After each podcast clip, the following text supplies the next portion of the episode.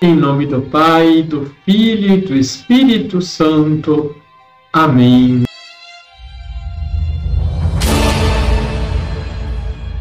Olá, tudo bem com você?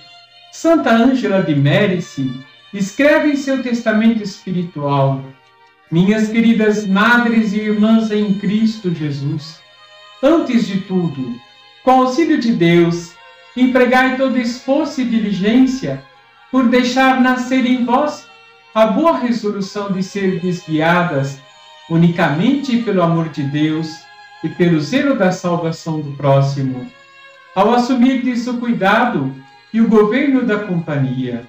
Somente assim, fundadas e arraigadas nessa dupla caridade, nosso cuidado e governo produzirão frutos bons e salutares, pois nosso Salvador declarou: uma árvore boa não pode dar frutos maus, conforme Mateus capítulo 7, versículo 18.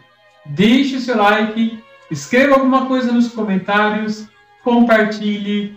Liturgia diária. Celebramos Santa Ângela de Mérici. Ela nasceu em 1474 na cidade de Desenzano de Garda, perto da Brescia, norte da Itália. Viveu num período em que Deus deixava de ser o centro do mundo para se valorizar o trabalho e a cultura humana. Nesse contexto, Lutero, um monge alemão, insatisfeito com a cobrança de indulgências pela Igreja Católica, elaborou as 95 teses e fundamentou uma teologia que favoreceu o surgimento de novas denominações religiosas dentro do cristianismo. Os pais de Ângela eram muito pobres, trabalhavam no campo e eram muito religiosos.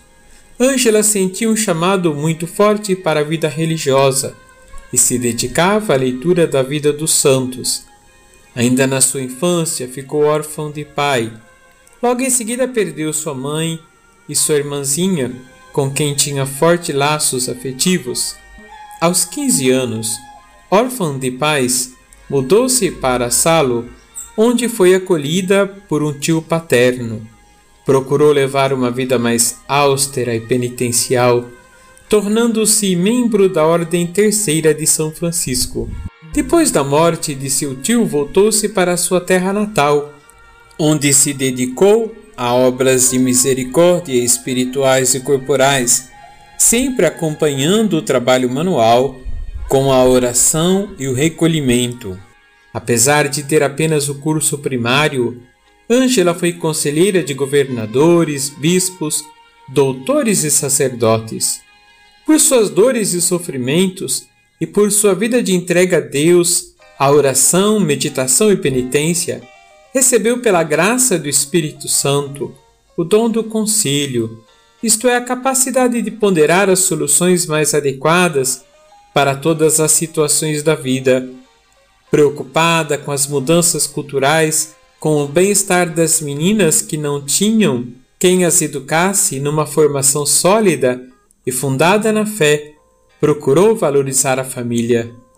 Inspirada por Nossa Senhora, fundou a comunidade das Irmãs Ursulinas em homenagem a Santa Úrsula, uma nobre jovem britânica, mártir do século IV na sua época, Santa Úrsula dirigia um grupo de moças virgens que, por causa de sua fé, foram capazes de morrer para defender a sua religião e a castidade. Santa Ângela tornou-se portadora de uma mensagem inovadora e entendeu que havia chegado o momento de transformar sua comunidade numa congregação religiosa. Segundo uma tradição, antes de ir a Roma para dar início ao projeto, fez uma peregrinação a Jerusalém. Assim que chegou, ficou cega, visitou os lugares sagrados e os viu com o espírito e não com os olhos. Só recobrou a visão na volta, quando parou numa pequena cidade onde existia um crucifixo milagroso. Foi até ele, rezou e se curou. Anos depois foi recebida pelo Papa Clemente VII durante o jubileu de 1525, que deu início ao processo da fundação da congregação que ela tanto desejava. Santa Ângela morreu em 27 de janeiro de 1540, com 66 anos de idade. Seus restos mortais descansam na igreja de Santa Afra, em Brécia, onde ainda são venerados, hoje denominado Santuário de Santa Ângela. Foi canonizada no dia 24 de maio de 1807 pelo Papa Pio VII. Vamos rezar? Deus nosso Pai, abriu nosso entendimento para compreendermos que a vida é sempre um acreditar mais uma vez, um ato de fé que fazemos a cada passo, a cada instante, a cada dia, até o último momento da nossa vida. Santa Ângela, vós confiou toda a sua existência, os momentos tristes e felizes, os bons resultados e os fracassos, seus sonhos e pesadelos. De vós recebeu amparo, socorro, proteção até o fim. Quando tudo nos parecer adverso, quando o mundo nos parecer mau e perverso, ajudai-nos, ó Deus de amor e de ternura, a continuar acreditando, a ter forças para dar mais um passo. Que saibamos o significado do que é viver plenamente a vida que nos destes, amar-nos uns aos outros como Jesus nos amou.